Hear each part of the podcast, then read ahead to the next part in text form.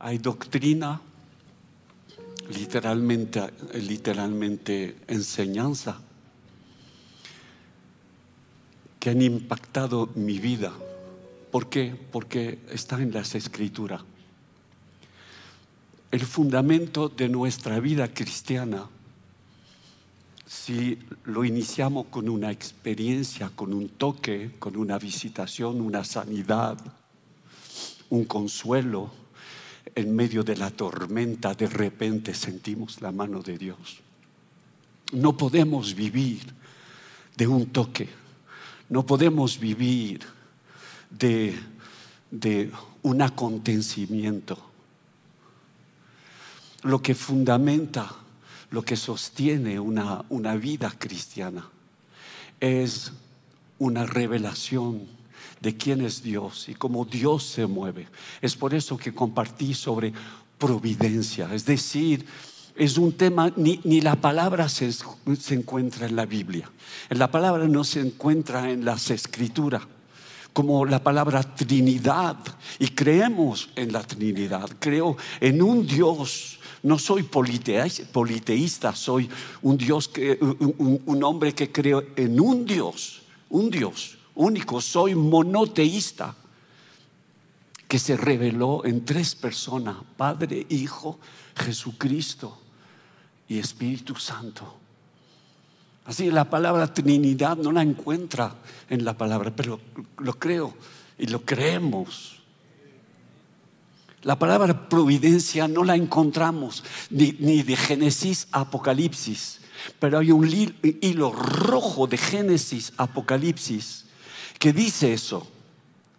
Dios creó ese mundo. Dios, Dios proveyó del caos y el desorden, puso orden, belleza. Y ahora Él sostiene ese mundo. Si tú estás aquí, es porque la vida de Dios que seas creyente, que no seas creyente, que, no, que, por la primera vez veniste aquí, alguien te invitó, dijo, ay, qué bonita alabanza. Yo también encontré que esa alabanza era muy buena, muy centrada. No era un ambiente, había algo de diferente. Dios creó ese mundo y no se fue, se quedó y de una forma invisible sostiene con su vida. En Juan capítulo, eh, perdón, Hechos capítulo 17, Pablo evangelizando habla de la providencia de Dios. Y mira cómo lo dice.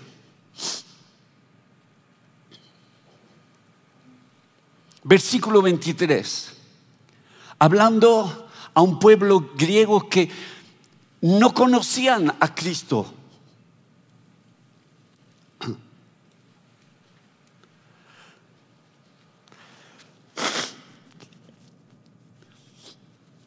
Porque pasando y mirando vuestros santuarios, hay también un altar en el cual estaba esta inscripción al Dios no conocido, al que vosotros adoráis, pues sin conocerle es a quien yo os anuncio. Y mira, el Dios que hizo el mundo y todas las cosas que en él hay, siendo Señor del cielo y de la tierra, no habita en templos hechos por manos humanas ni es honrado por manos de hombres como si necesitase de algo, pues Él es que es quien da a todos, di conmigo todos, vida y aliento y todas las cosas. Y de una sangre ha hecho todo el linaje de los hombres para que habiten sobre toda la faz de la tierra él ha prefijado el orden de los tiempos y los límites de su habitación para que busquen a Dios. si de alguna manera palpando puedan hallarle, aunque ciertamente no están lejos de cada uno de nosotros. El Dios que creó, el Dios que sostiene, el Dios que nos ama, pero también el Dios que respeta nuestra libertad. El Dios que está dispuesto a expresar su amor y a recibir un no, no quiero seguirte. Eso es amor de Dios, amor gratuito. No va a abusar de ti, no te va a violentar, no. Te creó, te da vida, te da esperanza, te sostiene y te da libertad. Versículo 29, siendo pues, versículo 28, porque en Él vivimos y nos movemos y somos como algunos de vuestros propios poetas también han dicho, porque linaje subo somos, suyo somos. Y en ese momento tú podrías responder, no manches. No es un amén ni un aleluya, es más una palabra de sorpresa que descubrí aquí a México. Digo, qué manchado, no manches.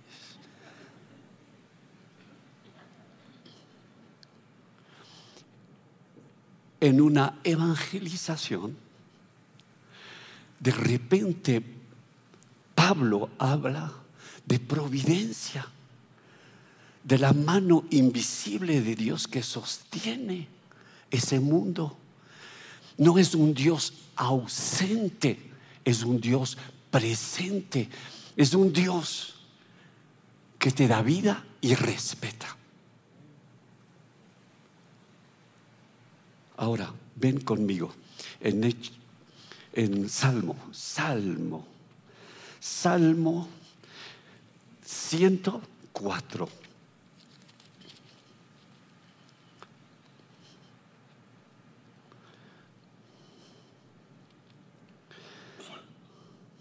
Versículo 5. Él Dios fundó la tierra sobre sus cimientos. No será jamás removida. Punto. Hasta que Él lo decide. Lo que yo estoy añadiendo aquí. Versículo 10. Tú eres el que envía las fuentes para los arroyos. Van entre los montes el ateo dice, ah, y yo pensaba que era circunstancias, lluvia y nubes. El creyente dice, claro que sí, no somos tontos, conocemos los ciclos climáticos, pero el que creó esos ciclos climáticos es nuestro Dios. Dan de beber a todas las bestias del campo, mitigan su sed los asnos monteses, a su orilla, orillas habitan los aves de los cielos, cantan entre las ramas.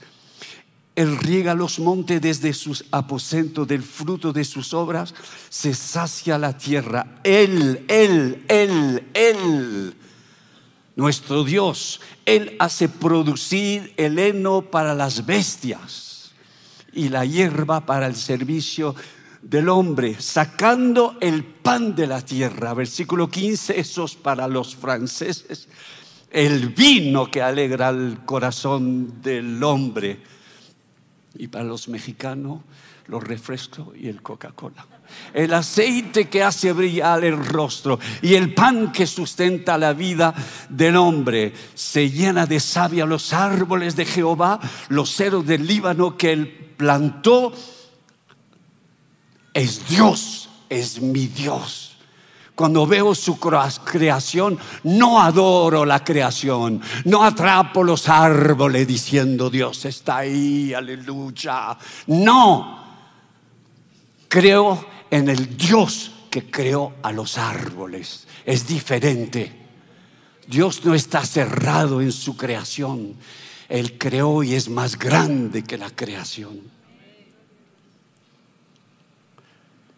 19 hizo la luna para los tiempos, el sol conoce su ocaso, pones las tinieblas y, y es la noche, en ella corretean todas las bestias de la selva, los leoncillos rugen tras la presa y para buscar de Dios su comida. Escucha el león que dice, papi, tengo hambre. Y Dios le dice, aquí hay un misionero, cómetelo. El león dijo, te doy gracias por el pan diario.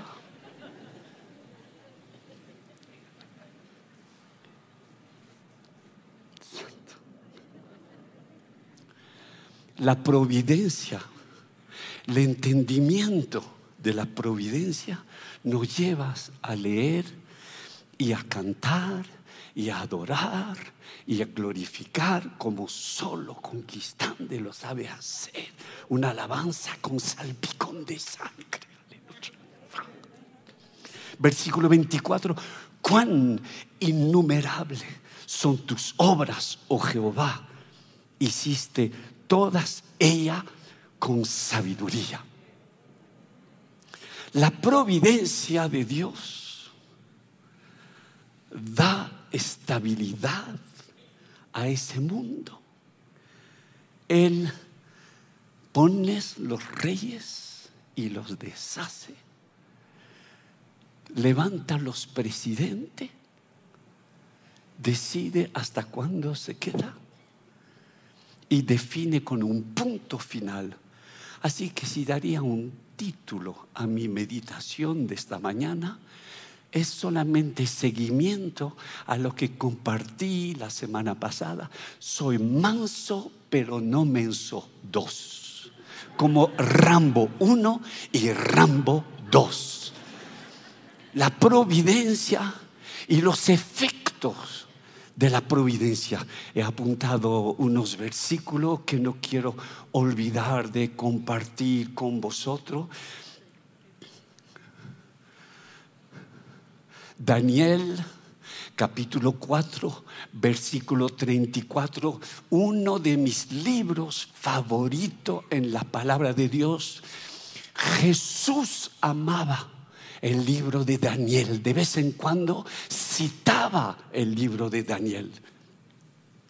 Daniel nos habla que Dios tiene el control sobre la historia. ¿Por qué? Porque Él provee para cumplir sus propósitos. Él es el Dios de la historia y aunque a veces sus hijos se comportan de una manera muy mala, pues cada vez, aunque malo, Dios los persigue para cuidarlo. Es el tema del libro de Daniel que nos cuenta la historia de las consecuencias del pecado en Israel y de repente fueron llevar un cautivo en Babilonia. Ahí en ese lugar Dios cuidó un cierto Daniel. No me voy a chutar la historia, es muy larga, te la dejo para esta semana. ¿Por qué? Porque aquí estamos en el pequeñito culto que prepara el gran culto de la semana. Hoy domingo, único día, único día, 23 de abril de 2023, el único. No habrá otro como hoy estamos en el pequeñito culto, pequeñito servicio que nos prepara. Hasta me da gana de tomar pastilla para calmarnos, que nos prepara para el gran culto de la semana, el culto del lunes, de martes, de miércoles. Daniel, protegido por Dios, bajo la providencia de Dios, sirviendo a su Dios en un mundo politeísta, con un rey tarado, sopenco. Ya lo dije, ya me siento mejor, bien menso. Recibió una paliza, un guamazo, una de la parte de Dios. Cuando de repente se le cayó el 20, justo antes se le voló la cabra al monte. Y vemos en el capítulo 4, versículo 34, cuando la cabra regresó del monte. Versículo 34, más de al fin del tiempo yo, Nabucodonosor, alcé mis ojos al cielo. Y mi razón, de menso a manso, y mi razón me fue de vuelta y bendije al Altísimo y a la vez y glorifiqué al que vive para siempre, cuyo dominio es sempiterno y su reino para todas las edades. 35. Todos los habitantes de la tierra son considerados como nada y Él hace según su voluntad en el ejército del cielo y en los habitantes de la tierra y no hay quien detenga su mano y le diga, ¿qué haces? En el mismo tiempo mi razón me fue de vuelta y la majestad de mi reino, mi dignidad y mi grandeza y mi grandeza volvieron a mí y mis gobernadores y mis consejeros me buscaron y fue restablecido en mi reino y mayor grandeza me fue añadida. Ahora yo, Nabucodonosor, alabo, engrandezco y glorifico al Rey del cielo porque todas sus obras son verdaderas y sus caminos juntos y Él puede humillar a los que andan con soberbia. El propósito de la creación es de revelar el amor de Dios. Y Dios creó al hombre y lo echó a perder, porque le dio libertad. Pero descubrimos que hay efecto de la providencia divina. Dios te ama y te respeta. Dios te ama y cerca de tu corazón te da de vez en cuando de vez en cuando unos consejos. Te quiere sanar. ¿Cómo Dios trata con alguien que está sufriendo de depresión? A veces pastilla ayuda. A veces consejos ayuda. No soy contra los psicólogos. Mi nuera es psicóloga. Mis nueras son psicólogas. Híjole, mis hijos necesitaban bastante para apoyo interior.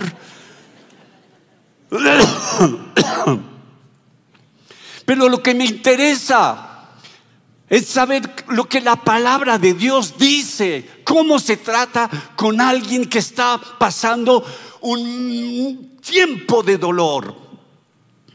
No te lo digo, te lo cuento. Ven conmigo. A Job. Me encanta la palabra Job. También da la impresión que voy a comer a alguien. Job. El libro de Job es la historia de un hombre justo que el diablo lo está comiendo. Y Job lo estaba, Job, el diablo El Job pasando el dolor y el sufrimiento. Ah, porque ahí viene si Dios provee, si Dios cuida, ya me entró calor. Si Dios sostiene, ¿y qué del sufrimiento? ¿Y qué del dolor? Creo en sanidad. Aquí tenéis alguien que Dios sacó de la muerte. Dios me sanó. Es decir, que nunca más me enfermaré. Hasta Lázaro, que Dios resucitó, un día murió. Es decir, podemos recibir sanidad. Aleluya. Alguien dijo, no manches. No era el tiempo de decir no manches, era amén. Algunos se están trabando. Sígueme. Hay lugares. Súbele. Atole de maíz. Ya me siento mejor.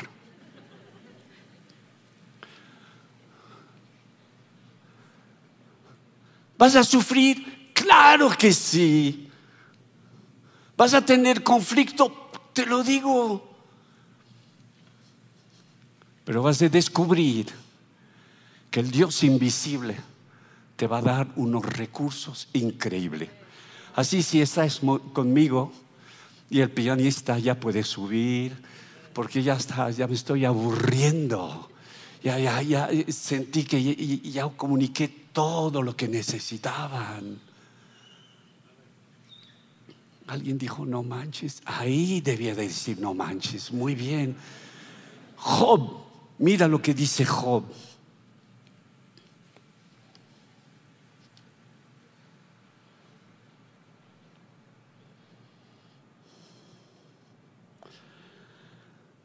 Capítulo 38.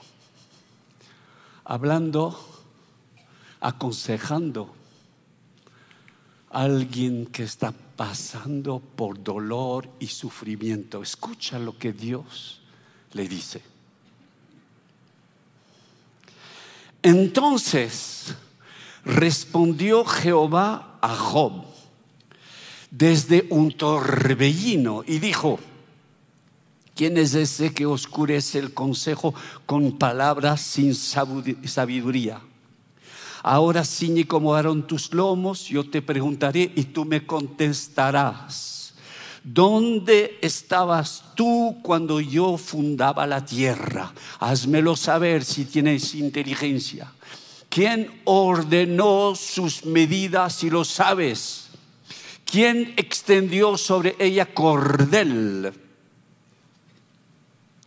Versículo 8, ¿quién encerró con puertas el mar?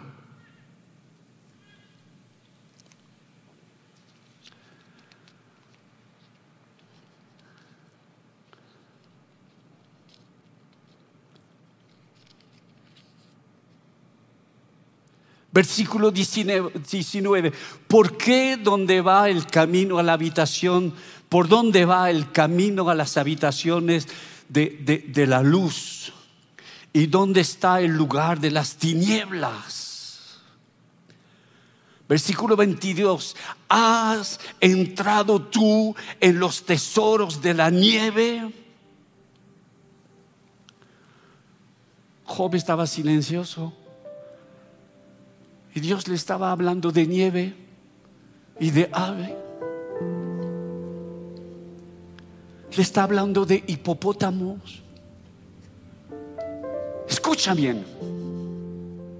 Dios en ese lugar le está hablando de su providencia. Le está hablando de su creación. A veces tratamos de ayudar a alguien que está sufriendo, escuchándolo, sí, sí, conflicto, crisis, a lo mejor está ese. Necesitas liberación en ese lugar Dios está tratando, hablando de su providencia. Y a veces nuestros ojos están cegados. A veces nos perdemos. Estamos fumigado, nublado, oscurecido, entenebrecido, embrujecido.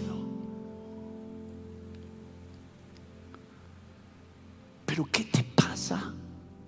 Job, ¿qué te pasa?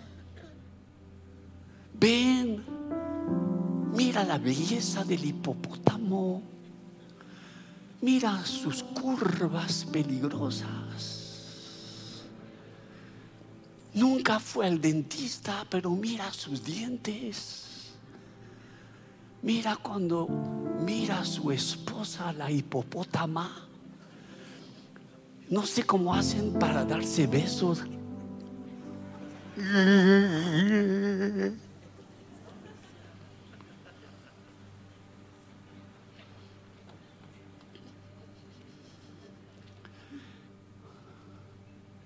El poder de la creación revela, escucha bien, la belleza de Cristo.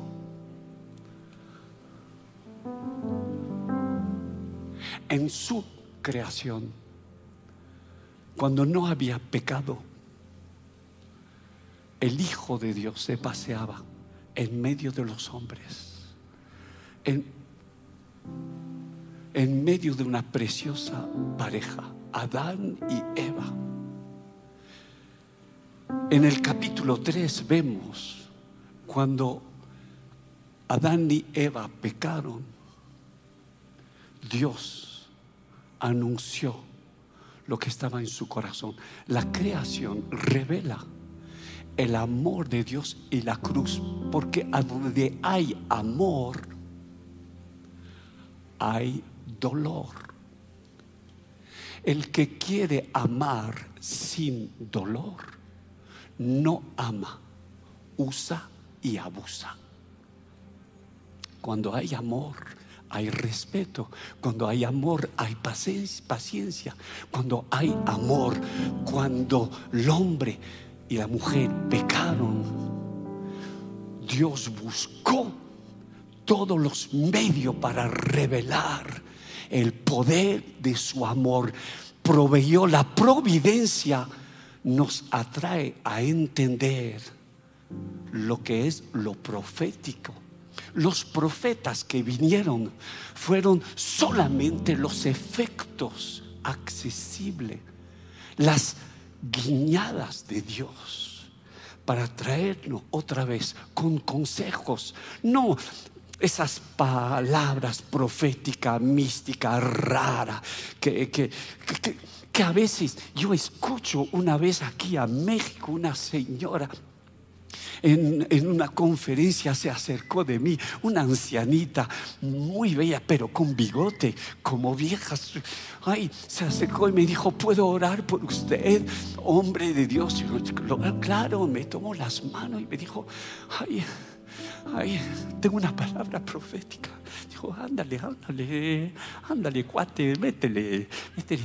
Dijo, así dice el Señor, pronto te vas a casar y la persona que tienes tus manos será tu esposa. Dijo, no sabía qué decir, dijo, eso, eso. Y le dije, ay señora, bueno señorita, me gusta decir solamente qué valentía, qué valentía has tenido para comunicar, porque ya estoy casado y bien casado. Así que Dios os bendiga y adiós. Dijo, a veces hay un, profético tan místico, tan raro, tan... hasta, hasta la profeta con bigote vino, dijo, ay, va, le voy a dar un beso a este chico, a ese joven, a ese guapo. Digo, no hablo de ese profetismo raro, hablo ¿Cuántas veces cerca de ti has tenido tu profeta, tu madre? La madre que te parió, que a gusto que te quedó, se quedó y te dijo, haz la cama. Consejo profético. Sino después el juicio de Dios con la chancla va a venir y se va a soltar el chango. Tú vas a ver me sacó el chilango del... Entiende que la providencia de Dios la mano invisible de Dios está muy cerca de nosotros. Que muchas veces en la circunstancia Dios te está hablando.